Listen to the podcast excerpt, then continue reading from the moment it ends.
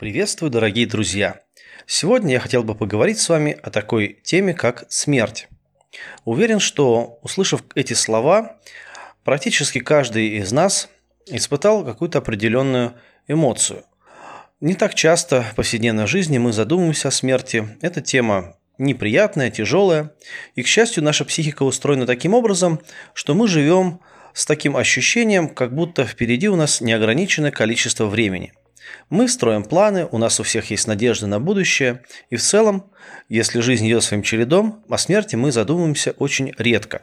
Только в тех случаях, когда нам действительно а, или что-то угрожает, или мы сталкиваемся со смертью близких, или когда видим, может быть, или слышим какие-то действительно трагические новости о гибели людей. Или вот сейчас, в это время, когда весь мир охвачен этой эпидемией вируса, когда действительно люди умирают.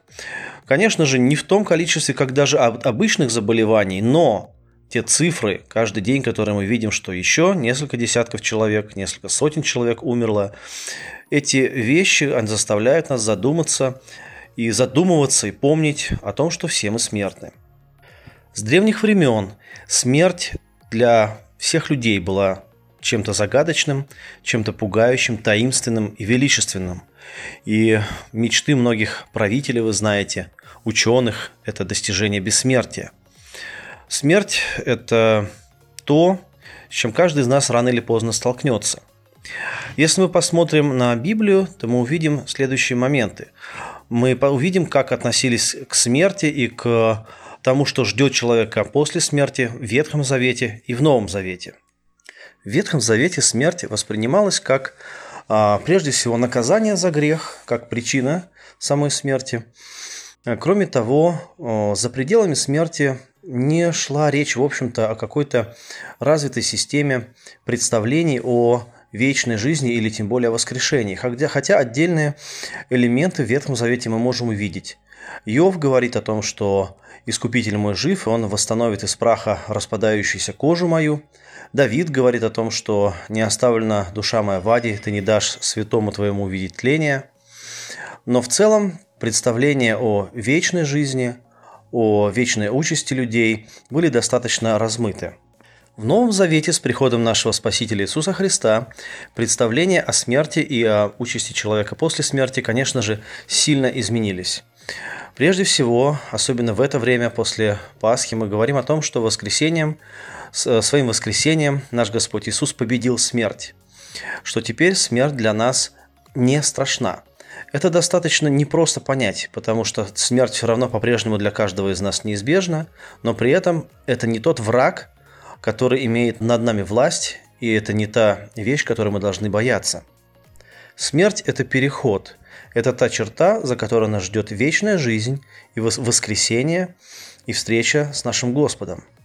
Именно это изменившееся представление о смерти, изменившиеся ожидания от смерти, они, собственно говоря, определяли ту смелость и ту настойчивость, с которой первые христиане проповедовали Евангелие. Вы знаете, что на протяжении многих десятков лет были жесточайшие гонения, и тысячи христиан закончили свою жизнь мученической смертью, но для них это было, был не страх, не угроза, не трагедия, не какая-то потеря. Это был переход из этого временного существования в вечность э, в мире с Богом.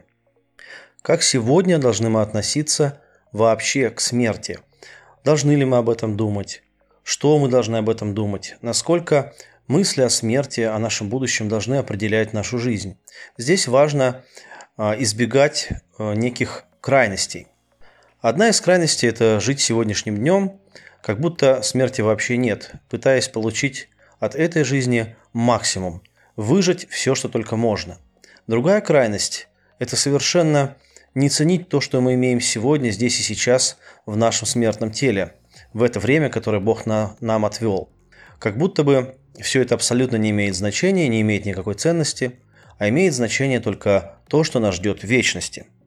О том, что нельзя делать ставку а, только на эту земную жизнь, говорят нам места Писания. Например, притча Иисуса Христа о человеке, который построил огромные а, амбары, сложил туда все свое зерно, свое имущество, и радовался тому, что у него запасов хватит на долгие годы. Как вы помните, слова, обращенные к этому человеку, звучали так. «В эту ночь твою душу заберут, кому же достанется все то, что ты собрал и приготовил?» Также апостол Иаков, а, говоря о тех людях, которые планируют а, какие-то мероприятия на годы вперед, которые говорят, вот мы пойдем в такую-то страну, мы будем торговать, получать прибыль. А, он отвечает этим людям, что наша жизнь – это пар, являющийся на малое время, а потом исчезающий. Тем людям, которые живут только этими сегодняшними земными ценностями и радостями, Писание напоминает, что жизнь проходит, и важно помнить и думать о том, что будет после окончания этой жизни. Но также Писание говорит о том, что все дела, все то, что мы делаем здесь и сейчас, имеет ценность и важны для Бога. Когда все мы явимся а, перед Богом, перед Христом, мы будем отвечать за все, что мы делали здесь, на земле. Мы верующие. А, как Павел говорит, мы будем получать награду в соответствии с тем, что, чего мы здесь достигли, как мы здесь потрудились, как мы здесь послужили на этой земле. Какие практические моменты мы можем сегодня для себя извлечь? Должны ли мы бояться смерти? Смерть как небытие, как э, некая черта, за которой ничего нет, конечно же, такого страха у христиан быть не может. Смерть – это переход из временной жизни в вечную. В то же время, конечно же, мы, как живые люди, можем бояться возможной боли, страданий, тяжелых болезней. Естественно, мы можем переживать за то, а, что будет с нашими близкими? Когда мы умрем, естественно, нам будет гораздо лучше, чем тем людям, которые будут оставаться здесь, на этой земле, и будут переживать как раз-таки нашу потерю. Это нормальные человеческие чувства, но в то же время мы не должны на них зацикливаться. Мы должны просто помнить, что все, что здесь происходит, в том числе и жизнь наших близких, все это в руках Божьих. Если он знает все дни нашей жизни, и он знает то время, когда мы должны уйти в вечность, он также позаботится обо всем, что здесь мы оставим после себя. Подобные переживания знакомы, например, апостолу Павлу, который говорит, что с одной стороны он хотел бы уже сейчас, на момент написания послания, встретиться со Христом.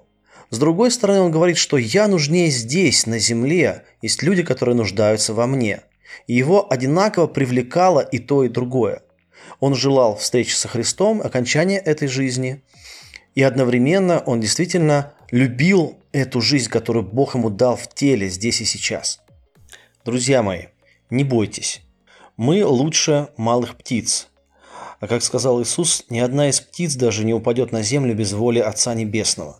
Тем более наши жизни в руках всемогущего любящего Бога.